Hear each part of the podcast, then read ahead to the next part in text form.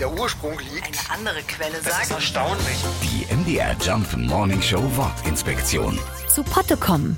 Jetzt komm endlich mal zu Potte. Diesen Satz hören wir ganz oft, wenn uns jemand drängelt und es schneller gehen soll. Und jetzt wird's ein bisschen verrückt. Tatsächlich hängt diese Redewendung mit dem Toilettengang zusammen.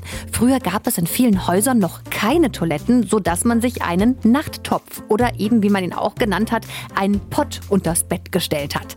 Das Problem war nur, dass man sich auch oft ein Schlafzimmer mit der ganzen Familie geteilt hat. Wenn jetzt also nachts die Blase gedrückt hat, dann wollte man natürlich besonders leise und besonders schnell sein und eben, naja, schnell zu Potte kommen.